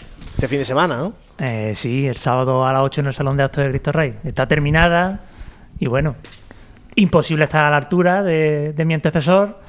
José Ibáñez, Pero bueno, José Ibáñez. Intentaremos Aquí ser breves. Hemos, hemos generado un logo. Hay Lo un bueno, lobby- si en breve- eh, tiene un, un lobby Bueno, ahí en el silencio un poquillo ya sospechoso. Yo, ahora que Fran dice lo de José Ibáñez, que el otro día, como estuvimos haciendo el programa con los hermanos de la Inspiración, se nos pasó. Pero es que José Ibáñez viene de actuar en la iglesia María Auxiliadora de Queens, en Nueva York. Se ha pegado un viajaco y ha hecho un bolo que yo todavía no he visto imágenes ni hay vídeos. ¿Cómo que no? No, no lo he visto. No he visto nada. Y me han dicho, y- me han dicho, mía. y me han dicho que fue espectacular. Ahora, se pas- se tiró unas los días que estuvo en Nueva York, que fueron cinco o seis días. Dio un se- concierto. Dio un Uno. concierto y dio, mira, Y se pegó toda la semana allí, ¿eh? me colapsó el móvil y el WhatsApp de imágenes de el edificio de donde se rodó Cazafantasma, el edificio donde se rodó. Lo siento, es que sé que eres un amante del Sí, cine. sí. Entonces, Yo con los dientes, los dientes me rayaban el suelo toda la semana. Bueno, El y- próximo bolo te apunta. Y este pasado domingo en 13TV también actuación También, también, Congreso de la Ica en también, Madrid, también, también. en una ruta también. Un caché ya que ni la- ¿Qué te parece? ¿Qué te parece? Ni las pues, tres que te- caídas. pues que tengo sueño por algo en la vida y ya está. Ya ves. Pues eso, eso es José Ibáñez, pero bueno, eh, vamos ya a los temas de tertulia, venga. que no creo que sea. eh, Ahora después debatir luego con él y, y apuntar al próximo viaje que haga. Siempre que no sea el metropolitano. Pero eh, vamos a hablar de ese encuentro de presidentes que hemos tenido aquí en, en Jaén por primera vez. De, mm, estos encuentros, mm, este ha sido el décimo, pero de estos encuentros es la primera vez que Jaén eh, ejerce de anfitriona. Eh, cada vez me resulta, o parece que resulta más complejo la gestión de una hermandad, con esto de protección de datos, ahora, bueno, todo el tema del IVA de las carreras oficiales, y se está hablando mucho de eso, ¿no? De, de gestión interna de las hermandades en las reuniones que están teniendo los presidentes eh, periódicamente. No sé qué os parece a vosotros, eh, porque, bueno, de esto también surgen ya empresas que ofrecen servicios de este tipo a las hermandades y, bueno, se está esto convirtiendo o cogiendo un, carácter eh, tan profesional que, resulta complicado desde fuera. Yo es que creo, a ver, no es que cada vez sea más compleja, es que nunca se ha hecho, yo creo, que ni el 20% de lo que se, se tenía que hacer, ¿no? Y aquí por lo menos hemos estado acostumbrados a que esto es una cosa muy familiar y se hacía más o menos de andar por casa y, y no, bueno, hay que ceñirse también a, a unas reglas. Eh, el que haga pues de administrador, por poner un ejemplo, Oye, pues que sepa un poco de cómo se administra el dinero en, en, en, una sociedad, ¿no? No te estoy hablando de una gran empresa, pero sí por lo menos de saber hacer un mínimo de contabilidad, por ejemplo, o, o cositas cositas así que, que, nunca se han, se han hecho del todo y ahora se están empezando a hacer y ya está. También esta formación viene bien también para otras cosas, ¿no? Entonces no todo el mundo va a aprender bastante de esto. Es que además las la hermandades ya eh, empiezan a funcionar como, como, como pequeñas son empresas. Son, empresas son pequeñas. son pequeños modelos empresariales. Ya manejan presupuestos interesantes. Claro. ¿eh? Y donde se prestan servicios, donde se hacen actividades económicas, en este caso, Hay por ejemplo, en la agrupación, cosas. comp- hay, hay compra, hay venta. Es que ten en cuenta que, que aquí en Jaén estamos acostumbrados a lo que estamos acostumbrados, pero obviamente eh, cualquiera que sepa de hermandades enormes que hay fuera en otros sitios funcionan como empresas y tienen sus contratos y tienen sus empleados y tienen sus cosillas que, que, que si los tuviésemos aquí diríamos, ahí va, qué complicado, ¿no? Llevar una hermandad, ¿no? Es que va todo en consonancia al crecimiento. Y en el tema, por ejemplo, de protección de datos, pues que es normal. Las hermandades manejan datos de, de menores, manejan. Y todos esos datos hay que tratarlos con, con una seriedad y conforme a la legislación. Es que no cabe otra, no, no, es que no hay otra. Es que en todos los lugares donde se mueve dinero, es que, hay que tenemos que tener las mismas premisas y las mismas reglas que, que tienen otras empresas, otros ámbitos, ¿no? Si hay normas antiblanqueo en cualquier empresa, Hacienda lleva un- una serie de actuaciones, pues las hermandades no pueden ser ajenas, ¿no? Ojo, y también es bueno también, en este caso, en temas económicos, también es bueno para el cofrade. Porque, Sí, porque se ve beneficiado. por- primero porque hay Si hay una, una gestión- transparencia, en- en- entre comillas, sabe, o por lo menos podría saber en un momento dado eh, qué pasa también con, con el importe que paga él de su cuota, ¿no? Que, pues oye, pues bienvenido sea, todo lo que sea transparencia en estas cosas, pues también se nos criticará menos, ¿no? Y, y cuanto más se cumpla con la legalidad en este caso, menos argumentos tendrán los que están en, en contra de esto, de la Semana Santa y de las cofradías, pues de echarnos cosas en cara. Eso nos va a llevar también a que mm, cada vez más los miembros de junta de una junta de gobierno van a tener también deben responder a, cierto perfil de una no digo ya cualificación, pero ciertos conocimientos, porque dentro de la Junta de Gobierno ya se está viendo que hay que tratar, hay que tratar muchos temas. Tema contable, tema fiscal, eh, tema de protección de datos, y eso te obliga pues que a quien forme parte de la Junta de Gobierno también, en cierta manera, tenga esos conocimientos porque ahorrará recursos a la hermandad en, en- en tener que buscarlos fuera. Sí, pero, pero va, habrá casos que habrá que buscar la externalización de, de servicios. Eh, yo hablaba hoy con, un asesor fiscal y me ponía el, ejemplo respecto al régimen este de entidades sin sin ánimo de lucro. Me decía, mm, mm, con varias hermandades le ha sucedido el caso de que el dinero que este asesor les cobra a la hermandad mm, es inferior a, a lo que le a lo que se ahorran a- por IVA. O sea, que le sale rentable inferior o bueno, superior. Que le sale más rentable pagarle a un asesor fiscal para que le lleve las cuentas porque le sale más barato que pagar el IVA, por ejemplo. Que te ahorras el IVA si estás acogido al régimen de entidades sin ánimo, sin ánimo de lucro. Eso, para hermandades pequeñas, pues es que es un follón y es un- también depende del grado de, mm, de invasión, el grado de actuación que haga Hacienda. Hacienda hasta ahora únicamente eh, está haciendo inspecciones y está poniendo empeño en entidades, hermandades que mueven mucho, mucho dinero. Principalmente en Sevilla, aquí hace unos años en el abuelo, aunque fue más tema el cobro del IVA hace unos años para proveedores, pero lo están haciendo con hermandades que mueven mucho dinero. Entonces, pues, hasta ahora, pues, no estamos, entre comillas, Sí, pero, libres, pero, pero, pero, no nadie, estamos, nadie el está riesgo, libre. El riesgo siempre está ahí. El riesgo Hacienda, siempre está ahí. Hacienda Temas- siempre te puede llamar. Temas como lotería, Sí, sí, temas como te rifas, temas como barras, casetas de feria. Es que hay, es que hay justifícame, mucho... justifícame la contratación de, de tal banda o de tal acompañamiento, de tal. Eso te lo puede pedir Hacienda en cualquier momento. Es que hay Obviamente muchos irá- obviamente, en ese aspecto. obviamente eh. Hacienda siempre empezará y preferirá un poco aquellas hermandades y entidades más grandes. Porque obviamente manejan más presupuesto y, y- es más no es que sea más fácil, pero, pero claro, si tienes que entrar a por alguien, siempre va a ir. Pero las pequeñas aún así, nadie está libre. Pero yo el ejemplo que tengo, el, el, por ejemplo, el acogerte a la entidad esta sin ánimo- a la ley de entidades sin ánimo de lucro, hombre, habrá de todo, cada uno tiene su precio.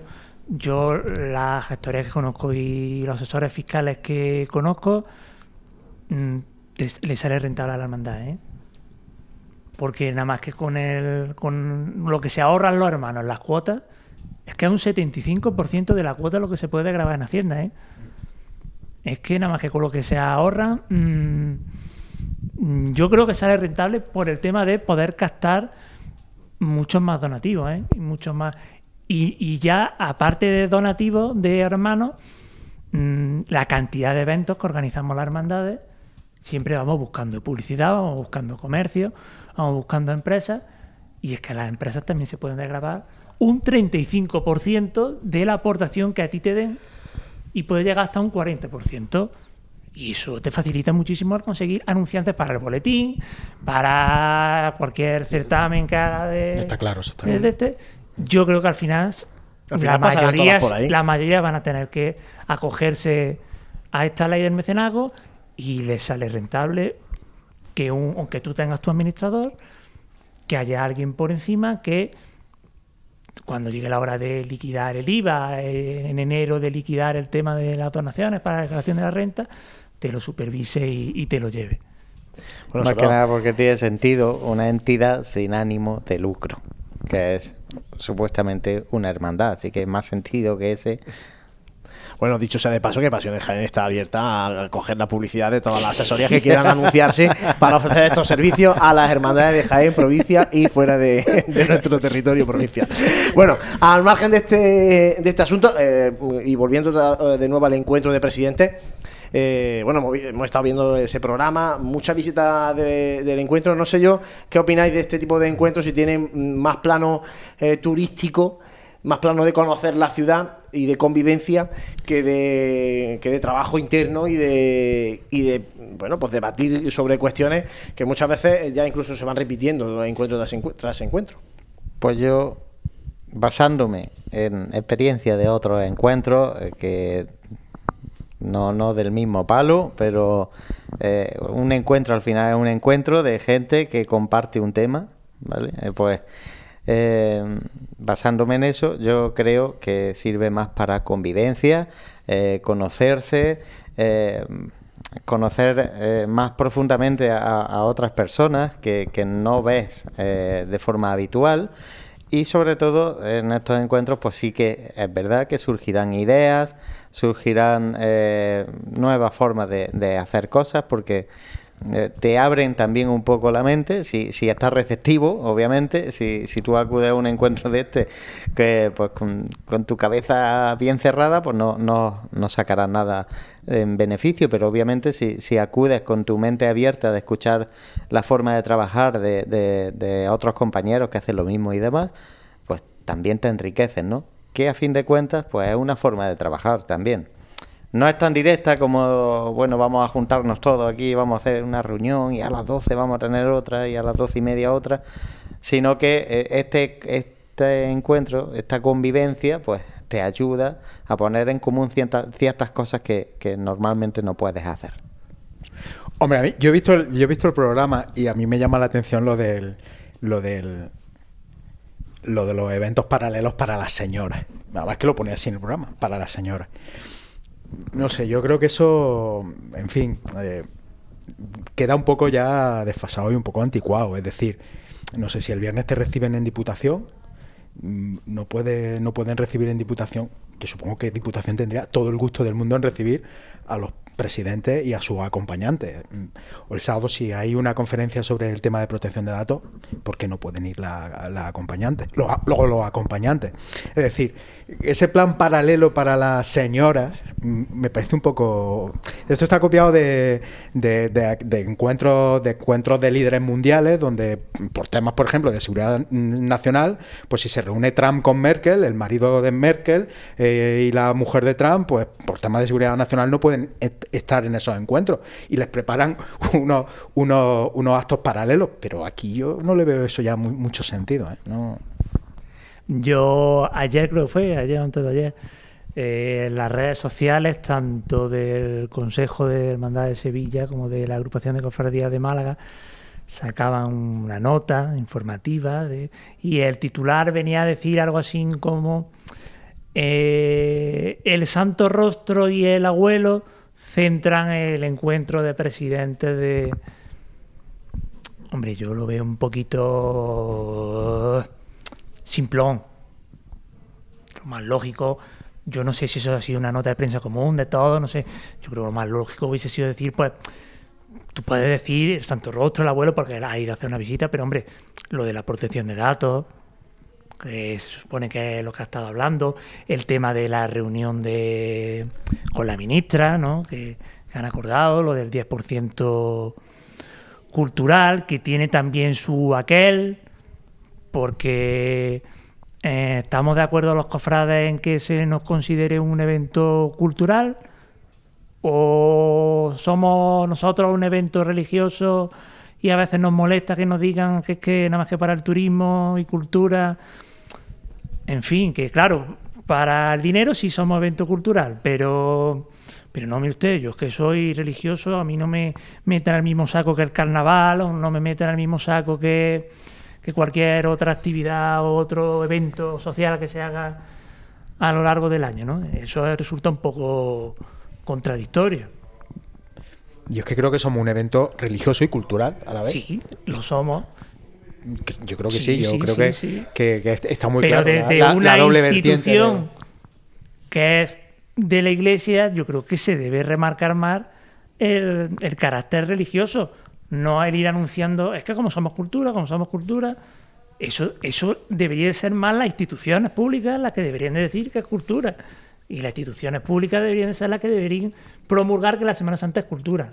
Para nosotros, para los católicos, para los cofrades, la Semana Santa es un evento religioso. Pero te refieres a la agrupación de cofradías, por ejemplo. Eh, sí, a todas estas agrupaciones de cofradías, por ejemplo, en esto de que están remarcando de que eh, el IVA cultural, yo creo que eso es más cuestión, pues, por- como por ejemplo en Sevilla. En Sevilla salió el alcalde de Sevilla diciendo que le parece bien y que ellos mismos van a ir a defender ante la ministra que, que es un evento cultural y que se debe de pagar sobre el 10% y no el 21%. Sí, pero ten en cuenta una cosa. eh, está muy bien que, el- que el- la institución política de turno te acompañe en tu, en tu petición.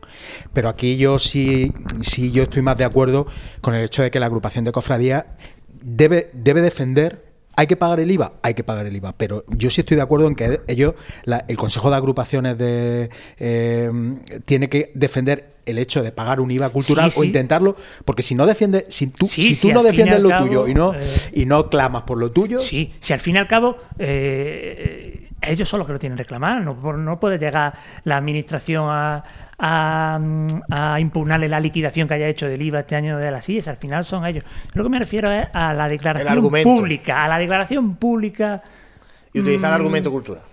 eso. Pero, Tú está la obligación de hacerlo y claro que tienes que hacerlo, pero no mm, de cara a los medios de comunicación o de cara a de este- darle tanto énfasis en que eh, el IVA cultural, somos cultura, no, vamos a intentar reducir el, el de este y luego tú expon los argumentos ante quien lo que tienes que exponer que es ante Hacienda. No, ante o sea, la- yo, yo creo que, que no. Yo creo que la agrupa- las agrupaciones de cofradía defender esa doble vertiente eh, religiosa y cultural y, y más en el tema del IVA. Es que si no lo, lo hacen Sí, ellas. sí, sí, sí, pero si en las actuaciones que van a hacer Pero, estoy pero totalmente de acuerdo. pero tanto, tanto en, en un plano discreto, segundo plano, em, eh, en, la- en las instancias que tenga que ser, como a nivel de declaración pública. Yo, yo es que tampoco le veo demasiado problema. Bueno, vamos a cambiar de tercio porque donde sí que ha habido problema parece ser es en esa campaña de publicidad de la Semana Santa de Almería en Jaén, que hemos visto por redes sociales, bueno, ha generado fuego ¿eh? en redes sociales sobre todo, el ver esos MUPI en nuestra ciudad de Jaén con esa campaña eh, invitando a, en este caso a los jiennenses, ¿no? a que se vayan en Semana Santa a conocer la Semana Santa de Almería. Eh, ¿Qué opináis de esto? Porque ahora os doy, si queréis, si queréis, datos de esa campaña precisamente que ha, lanzado el Ayuntamiento de, de Almería. A mí, me, a mí lo que me gustaría lo que me gustaría conocer o saber es la opinión, por ejemplo, del alcalde. Porque el alcalde le han dicho de todo. Y el hombre es que no tenía ningún tipo de culpa, ni, ni, ni, seguramente supiera, supiera lo, que, lo que estaba pasando ni a qué se refería. Yo creo que es una de las polémicas más tontas y más absurdas que, que he visto yo en mucho tiempo. Es decir, que no se puede anunciar la Semana Santa de. Almería no puede anunciar su Semana Santa en un MUPI en Jaén. ¿Por qué? ¿Pero qué, qué tiene de malo? Pues es publicidad y tú pagas la publicidad y mientras no mmm, vaya contra el decoro o, o, ofenda a alguien, pero es que yo no, no le veo el sentido a la polémica. Parece ser que dentro de la ciudad de Jaén no puede haber anuncio que no sea referido a la Semana Santa de Jaén o a cualquiera de sus cofradías. Entonces, me parece, en fin, si la, el Ayuntamiento de Almería ha querido gastarse el dinero eh, en publicitar la Semana Santa de Almería, en Jaén, en Granada y en tal, pues hace muy bien, pero yo no entiendo de dónde han salido los ofendidos para liarla que han liado este, este fin de semana ver, yo... en redes y en, en, grupos de WhatsApp y por todos lados. Pero es que yo creo que no, es que. Vamos a ver. Primero, el que habla de eso, mmm, dudo mucho que el 90% de toda esa gente se informe antes. Bueno, de, porque eh, yo he, he leído mejor... comentarios de gente que me consta que tienen una preparación, una formación sí, importante. Obviamente o sea, que no, no son es todos. el niñatito de turno que Obviamente no a lo son mejor todos. es un costalero, Pero una ¿cuánto- hermandad, no, no, no. ¿eh? cuánto- estoy hablando de gente de cofradía de aquí de toda la vida. ¿Cuántos de los que se quejan saben que eso es de primera? Que te puede impactar, saben que eso es una campaña a nivel de las tres provincias limítrofes de, de Almería. ¿Cuántos? O sea, primero sí, vierten el comentario y luego ya vamos, vamos a ver lo que pasa. De, de primera, yo admito que choca. ¿Por qué no va a chocar? Claro que choca. Porque eh, tampoco es una cosa a Pero la que estemos chocaría, habituados. Igual que chocaría ver un anuncio de la Semana Santa de Jaén en Córdoba, por ejemplo. No y estamos- nos parecería pero- muy bien. pero no estamos O sea, habituados. tú- mira vas qué bien que la y agrupación y y, el Ayuntamiento "Mira, de Jaén la está Semana promocionando Santa de la Jaén Semana Santa de Jaén. está ¿no? estupendo, pero- Pasa que el pero- Ayuntamiento de Jaén está como está. Sí, sí. Y lógicamente no tiene un duro para gastarse en hacer ninguna campaña. No en este es eso, caso, yo- el de yo Almería entiendo que le ha choque hecho a la la campaña, gente. como dice José, en Málaga, en Granada y en Jaén, una campaña con 60 MUPIs y 10 digitales en las tres provincias. Ah, Por eso es que mm, yo no lo veo mal, obviamente, es publicidad y la publicidad se, se hace así, se hace. Lo que pasa es que sí que entiendo que de primera nos pueda chocar decir, pero bueno, ¿cómo se pu- publicita? Y claro, el, segu- el segundo error también, que en esos MUPIs, pues debajo pone Ayuntamiento de Jaén. Pero porque los MUPI- Porque los MUPIs son de, están cedidos por el Ayuntamiento, pero a una empresa publicitaria. ¿no? Pero bueno, es que aunque, aunque, la, aunque el Ayuntamiento de Almería, aunque el Ayuntamiento de Jaén llevara la gestión y la publicidad directamente, ¿qué problema hay? ¿Qué problema Ah, no, habría tampoco, en que el si yo- Ayuntamiento de Almería llamara al Ayuntamiento de Jaén y le dijera, oye, que queremos 20 MUPIs para anunciar la Semana Yo Santa lo de único que Almería". estoy Y intentando- dijera el Ayuntamiento de Jaén, estupendo. Vale tanto, ¿no? Lo No único, lo único que intento es recalcar que puede, que puede chocar a la vista, que puede chocar a la vista y puede llamar la atención. Ver Semana Santa de Almería, vete a Almería y debajo poner Ayuntamiento de Jaén. Puede chocarnos, ¿no? Pero que detrás, detrás de todo esto pues hay una explicación lógica como, como suele pasar casi siempre y que no deja de ser publicidad que pues seguro que a la ciudad de Jaén también le ha venido bien esa, esa publicidad de alguna manera, repercutirá en algo y que nosotros veríamos bien hacer la publicidad de nuestra Semana Santa fuera, que por eso llevamos también o intentamos llevar el cartel al Fitur y hacemos, o sea, estamos haciendo publicidad. El, pro- el problema, José, en el fondo es que, y conforme se acerca la cuaresma más todavía, eh, somos en general de teclado fácil. somos de teclado fácil. No, Enseguida, pim, pim, pim, escribimos, escribimos, de escribimos. primera- y luego Pero dejamos, es que de primera, a mí también, por, por he en las dicho, redes y luego... de primera puede chocar, pero bueno, hay, hay que Es también que ha sido saber que- como un atentado esto, una agresión a la Semana Santa de Jaén. Y a mí lo que más, y ya tomando esto un poco de, con un poco de sorna, me ha llamado la atención que muchos de los grandes damnificados por este anuncio son los que cogen y, y en mitad de semana se van a Sevilla o a Málaga. y dices, pero bueno, vamos a ver, vamos a ver. ¿Dónde eres tú tan gran defensor de la Semana Santa de Jaén? Yo no te veo aquí todos los días, aquí a pie de calle. Nada, si ya, bueno, que ya que- cada uno que, que obviamente hace lo que quiere, pero que también hay que ser conscientes que Jaén también recibe turismo de fuera en su Semana Santa, lo publicite o no. Y, y también hay otras otras eh, localidades vecinas que pierden a esa gente porque se viene aquí a Jaén. Que eso también pasa, aunque no lo creamos. Muchas. Pero, pero, Muchas, pero también muchos pasa. pueblos, ¿eh? Entonces, Es que- vamos a aprovechar, vamos a conocer, decía antes, abrir la mente. Yo todavía no he pasado ninguna Semana Santa fuera de Jaén, por unas cuestiones o por otras, pero tampoco me importaría. O sea, si llega el día, pues quizá a lo mejor me interesa también conocer eh, la, Semana Santa de, otras localidades para, abrir la mente de, lo que yo conozco como Semana Santa, que es la de Jaén. ¿no? Entonces, eh, mm, bueno, no sé, yo, yo si estábamos hablando esto antes, decía Dani que, somos religioso y cultural, pues oye, que ahí está nuestra parte cultural, ¿no? También. A lo mejor esto da pie a que el año que viene el Ayuntamiento de Jaén o la agrupación de cofradías se anuncie fuera de, de la provincia. Bueno, si no, nosotros ya hacemos difusión lo- en la medida que podemos también. Efectivamente. No, yo Ah. solo, para acabar, solo pongo un ejemplo que en Málaga. Málaga lleva varios años eh, los Mupin de la Avenida de la Constitución de Sevilla anunciando y publicitando su Semana Santa. Y en Sevilla no, no ha pasado nada, ¿eh? Y entre comillas sí son Mira que hay rivalidad, Semana ¿eh? Santa, efectivamente, mm, competencia y Málaga Pues porque se entiende que, que de una hay, manera que hay gente para todo. bastante. Vale, Se entiende que hay gente para todo. Esto que hay que buscar una solución y que la Semana Santa no coincida. Bueno, y ya está. y hay hecho- que buscar la solución para que no coincida y podamos estar otro una semana ejemplo, aquí, otra semana otro ejemplo ahora que se me viene a la cabeza, Claro. otro ejemplo de publicidad, es, no sé si el año pasado, pero en años anteriores, el- en las retransmisiones de la televisión pública aquí de Jaén, se ponían anuncios de Semana Santa de otras localidades. No sé si era Fuengirola o... Sí, eso llegó a un acuerdo en este. No lo recuerdo. Entonces, pues lo mismo es que si tú estás viendo una retransmisión de Semana Santa y te ofrecen otra Semana Santa, lo mismo es. Y nadie puso entonces el grito en el cielo, ¿no? Entonces, pues aquí hay una libertad de mercado y cada uno puede publicitarse. Pero claro, lo que tiende a error es el logo del Ayuntamiento de Jaén. Claro, eh, Sí, claro, pero eh, porque- no Eh, ahí te es puede donde chocar. el- Pero te- porque Pero tiene ahí, está. igual que si el anuncio claro. es de, de confecciones dólar Claro. y debajo es que está el ayuntamiento Claro. de Jaén. Pero si en vez de ver. poner Ayuntamiento de Jaén pone empresa fulanita de tal y cual, no Bueno, pues pasado. que tome nota el alcalde, que Sí, sí, pinte todos los mupis. El y alcalde, le tuvo, el escudo. alcalde tuvo que flipar. El El domingo tuvo que alucinar en colores. Bueno, no tenemos tiempo para más compañeros en la tertulia, pero sí que vamos a repasar, eh, José, ya a partir de este programa, porque vamos con periodicidad semanal, la agenda cofrade de este próximo fin de semana, de hecho.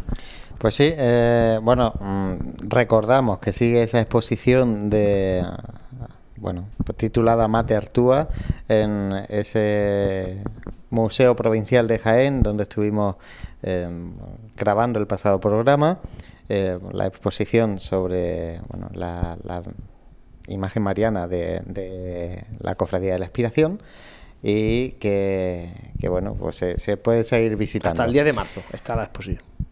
Y eh, ya en- comienzan las presentaciones de boletines y de carteles. Hemos comentado ya que se ha presentado el cartel de la Santa Cena en los pasados días. Eh, pues tendremos en los Bueno, hoy próximos mismo, días mientras estamos grabando el programa, se está presentando también el del perdón. el del perdón. Te- pero tendremos el, el viernes eh, la presentación del cartel de, de la Cofradía de la Piedad, el del Divino Maestro, el cartel de la Clemencia, el del Silencio también lo tendremos el día 22 en este Sábado. caso. Y por destacar algo también de, de este fin de semana, mm, recordamos que está el vigésimo primer pregón de la exaltación a la juventud cofrade que organiza ya tradicionalmente la cofradía de la borriquilla y que este año pues será encargada una pregonera, doña Laura Martínez Palomo, que es de la cofradía del perdón en este caso. Y bueno, se- seguiremos teniendo porque, eh, bueno, actos y recordamos que el martes previo al miércoles de ceniza, que es la semana que viene, esta será ese traslado de la imagen de Jesús de gran poder desde su iglesia hasta la Santa Iglesia Catedral. Rectificamos lo que hemos dicho al principio del programa, eh, porque Jesús de gran poder, eh, comentábamos antes el tema del sagrario, eso es lo que había previsto, va a ir directamente desde la Santa Cruz a la Catedral.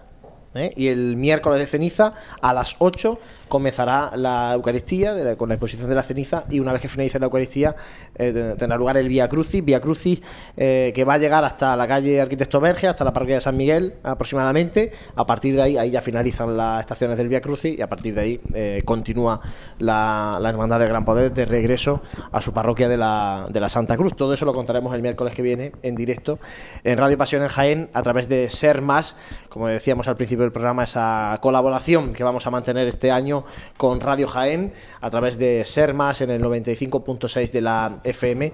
Y empezamos el próximo miércoles a las 7 y media desde los estudios de Radio Jaén en la calle Obispo Aguilar. Eh, José, bueno, invitamos a la gente que acuda a nuestra agenda, a nuestra web, pasionesjaén.com, a la agenda para consultar, porque el domingo, por ejemplo, también se presenta el cartel del 325 aniversario de la congregación de Santo Sepulcro en la parroquia de San Juan y San Pedro, además de su boletín, etcétera, etcétera se van a ir sucediendo presentaciones, sobre todo esta primera parte, eh, todavía no de 40. Esta primera, de presentaciones, de, y carteles. La igualdad no la solemos comentar aquí, pero hay mucha, tenemos en la agenda. Todos aquellos que quieran enviarnos la igualdad, que siempre que es un, es un punto, eh, siempre me gusta decir que es un punto crítico para las cuadrillas porque con esa incertidumbre se enfrentan a ese primer día de reencuentro, en este caso con sus costaleros, oye, pues si le podemos hacer llegar de, de esta manera a través de la agenda, pues que no se le olvide que hay que igualarse, pues Oye, bienvenidos sean todas esas cosas. Bueno, y estamos eh, ya para terminar comentando estos días por redes sociales, un poco generando un, poquito de expectación de cara a un vídeo promocional que hemos realizado este año con, Gabriel eh, García Vilche. Eh, un vídeo promocional de nuestra no de nuestra Semana Santa, sino más bien de nuestras cofradías, de, nuestra, de nuestras imágenes titulares, que vamos a lanzar el próximo miércoles de ceniza un vídeo muy especial. Eh, todo íntegro de autoría propia de Pasiones Jaén, y en este caso también de, Gabriel, eh, con música compuesta por eh, aquí José Ibáñez, con guion y locución por mi parte, y con el montaje y la grabación, como digo, de, de Gabriel García. Un vídeo que yo creo que va a gustar algunos dirán que, Bueno, o a lo mejor no va a gustar. somos, porque somos demasiado Juan Palomo. Nosotros lo que pasa es que. Va a ser muy diferente. Intentamos. lo normal. Lo que quería decir que se intenta dejar eh, pues esa impronta de cómo vemos nosotros esto. ¿no? Eh, se podría haber hecho más rápido, se podría haber hecho otro año, pero se ha decidido hacerlo de una manera un poco más especial, que cuesta un poquito más de trabajo, obviamente. Y, y no porque vaya a ser ni mejor ni peor, que otros que ya hay, sino que porque va a ser nuestro punto de vista, que normalmente suele ser un poco eh, particular. Pues sí, un vídeo que, como digo, verá la luz el próximo miércoles de ceniza, en el que venimos trabajando desde el pasado mes de octubre. Se dice pronto. Bueno, pues ya va a ser una realidad el miércoles de ceniza y van a venir todavía más sorpresas durante la cuaresma. No me asustes a venir más también relacionadas con un poco van a venir relacionadas con este vídeo pero eso ya lo vamos a ir viendo día a día de la cuaresma Frank Cubero muchísimas gracias compañero y suerte para la presentación del cartel de la Hermandad del Silencio. Muchas gracias. Y llévate la guitarra Dani Quero, muchas gracias compañero. Muchas gracias a vosotros. Nos vemos el miércoles de ceniza José Ibáñez. Apagamos los micrófonos en el Hotel Sagüen. Recogemos bártulos aquí porque como digo miércoles de ceniza próximo miércoles estaremos en los estudios de Radio Jaén para intentamos colaborar allí toda la cuaresma. Pues intentamos colaborar también con la cultura radiofónica, en este caso, de la mm, bueno, de la capital. El año pasado pues tuvimos la suerte de colaborar también con la cadena COPE. Este año pues vamos con Radio Jaén, cadena SER. Así que eh, para que se pueda ir difundiendo la Semana Santa, y, e ir llegando a, través de, estas ondas pues a cada uno de, esos oyentes que, nunca sabes por dónde pueden llegar. Bueno, pues hasta aquí llegamos en este programa. Muchísimas gracias a vosotros que estáis ahí, a quienes compartís nuestra pasión. Nos escuchamos, nos oímos el próximo miércoles, miércoles de ceniza. Comienza ya el tiempo de la espera.